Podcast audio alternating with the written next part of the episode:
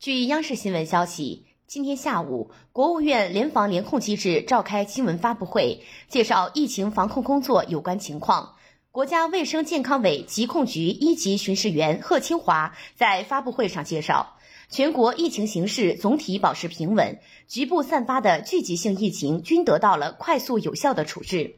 北京、天津疫情总体趋于控制，黑龙江黑河的疫情已报告发生七例感染者。感染者的病毒序列结果显示为奥密克戎变异株。本次疫情是一起新的境外输入来源引起的本土疫情，感染者被管控前的活动比较多，存在一定的传播扩散外溢风险。